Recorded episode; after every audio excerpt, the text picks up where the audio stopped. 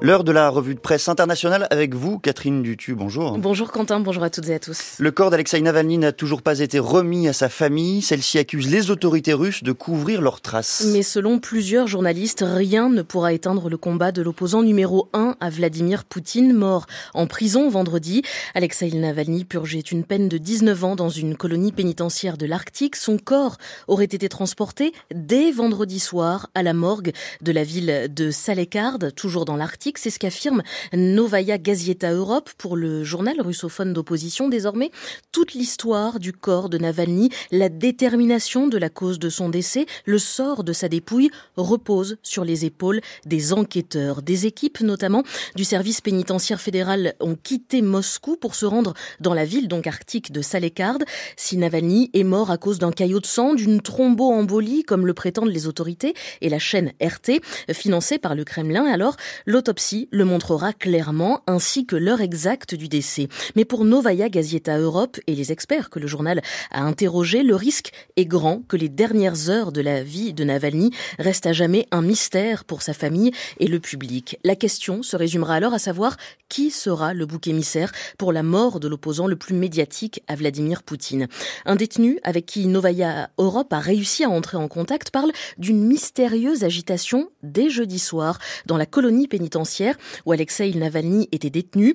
Les contrôles de routine, la fouille du soir ont été accélérés de manière inhabituelle avant d'enfermer les prisonniers sans autoriser de mouvement entre les baraquements, sécurité renforcée.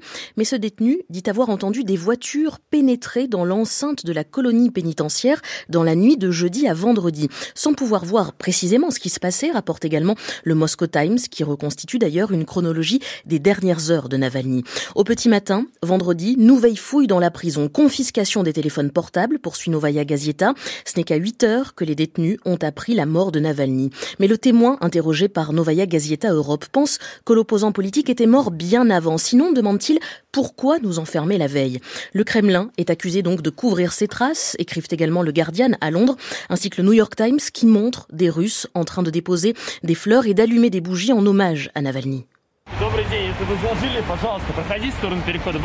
Bonjour, si vous avez déposé des fleurs, veuillez vous diriger vers le carrefour, intime un policier dans cette vidéo relayée par le New York Times, avant que d'autres agents n'arrêtent donc des Russes venus rendre hommage à Alexei Navalny.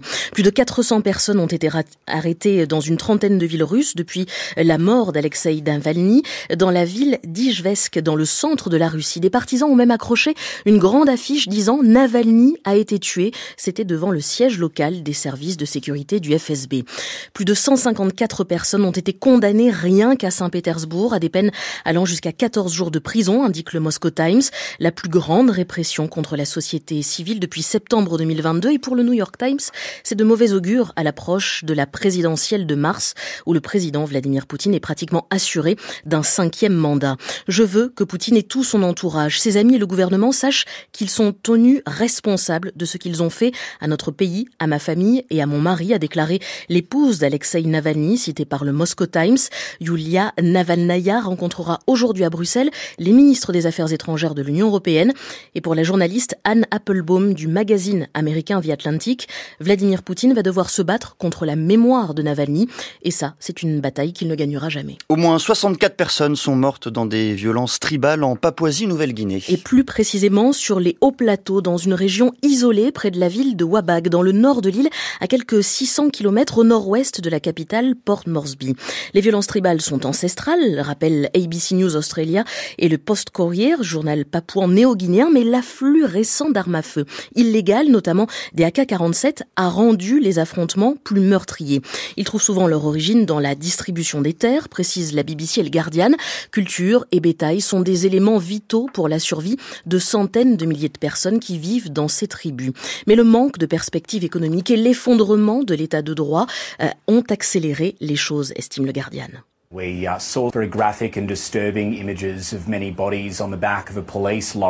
Nous avons vu des images très violentes et dérangeantes, de nombreux corps ensanglantés empilés à l'arrière d'un camion de police, raconte ce journaliste d'ABC News Australia, la radio-télévision publique australienne.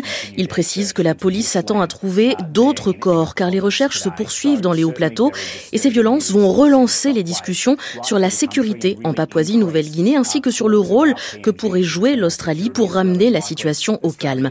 La Chine avait déjà proposé son aide après des émeutes le mois dernier dans la capitale Port Moresby, déclenchée par une grève de policiers. Nous en avions parlé ici même.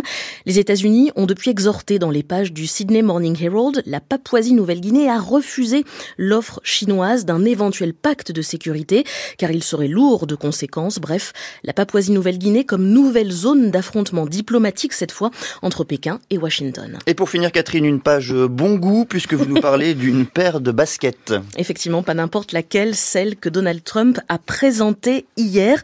Euh, on peut la voir hein, dans une vidéo de, de Washington Post. Le favori côté républicain dans la course à la présidentielle manipule donc ses baskets sous tous les angles comme un bon présentateur de téléachat. On peut donc y voir ses chaussures montantes, dorées et brillantes avec un drapeau américain à l'arrière, la lettre T à l'intérieur du pied, une semelle rouge et blanche, des drapeaux américains rouge, bleu et donc les étoiles dorées métallisées sur le montant de la Alors les journaux que j'ai pu lire ne précisent pas si ces baskets sont fabriquées aux États-Unis ou non. En tout cas, le Washington Post explique que ces chaussures montantes s'ajoutent aux autres activités parallèles de Donald Trump comme les steaks Trump, la vodka Trump, le parfum Trump surmonté d'un ravissant buste doré, là encore, bon goût, on avait dit. de Donald Trump. Et euh, ce que soulignent également euh, des journaux comme le Wall Street Journal, qui s'inquiète par ailleurs du sort de son journaliste Evan Gershkovitch, accusé d'espionnage par le Kremlin, toujours détenu en Russie depuis mars 2023, c'est que Donald Trump, qui présente ses baskets, n'a toujours pas réagi à la mort de l'opposant russe Alexei Navalny. Trump se range du côté d'un voyou qui tue ses propres opposants politiques, a déclaré Nikki Haley, citée par le Guardian. C'est la rivale de Donald Trump dans la course à l'investiture républicaine et cette ancienne ambassadrice des Nations Unies sous Trump s'appuie, selon le New York Times, sur son expérience en politique étrangère pour dire que son ancien patron aime les dictateurs et dirigeants autoritaires. Merci beaucoup Catherine Dutu. Cette revue de presse internationale, la vôtre, est à retrouver sur le site de France Culture, franceculture.fr et sur l'application Radio France.